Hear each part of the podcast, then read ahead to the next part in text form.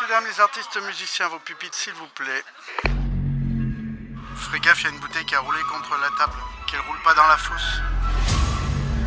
Sandra pour Xavier, Sandra pour Xavier. Sandra, s'il te plaît.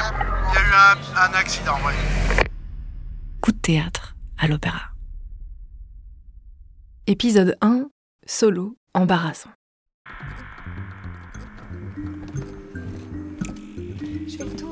J'ai rendez-vous avec Cyril Tricoire juste après sa répétition.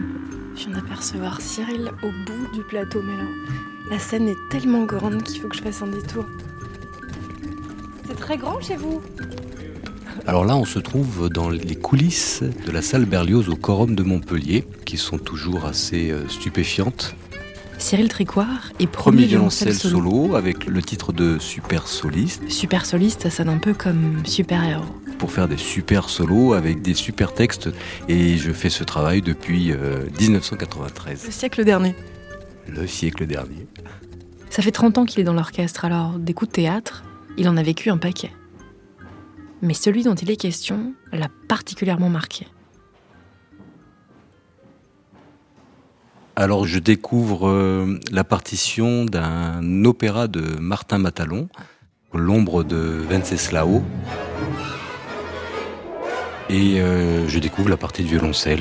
Donc je suis assez surpris par la difficulté de la partie de violoncelle. Je repère un solo de violoncelle.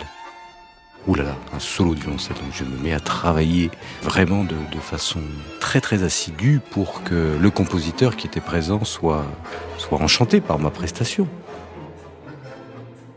Euh, arrive la première euh, répétition, tout se passe très très bien. Clap, clap, clap. Les collègues, euh, bravo, quel solo, blablabla, très bien. Puis on finit par euh, répéter avec les chanteurs en scène orchestre. Puis vient la, la générale. Et étrangement, petit à petit, lorsque je, je joue mon solo, une certaine hilarité dans la fosse s'installe.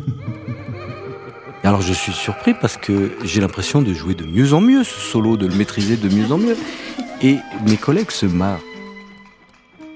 Je ne comprends pas, je, rentre dépité à la maison et, je me dis, bon, ben, je vais quand même euh, regarder la, retransmission qui avait été donnée par un autre orchestre de cet opéra. Et je découvre euh, le texte euh, qui est, diffusé. C'était sur un livret de Georges Lavelli, d'après la pièce éponyme de, de Copie. Tout l'opéra était avec un langage particulièrement ordurier. Et, et stupeur au moment où je suis euh, tellement concentré à faire mon joli solo, euh, le chanteur euh, disait quelque chose comme euh, euh, montre-moi ta quelque chose comme ça. Donc j'ai fini par comprendre finalement que ce n'est pas mon jeu qui faisait rire tout le monde, mais plutôt le texte. Coup de théâtre à l'opéra. Des histoires courtes, de longs moments de solitude.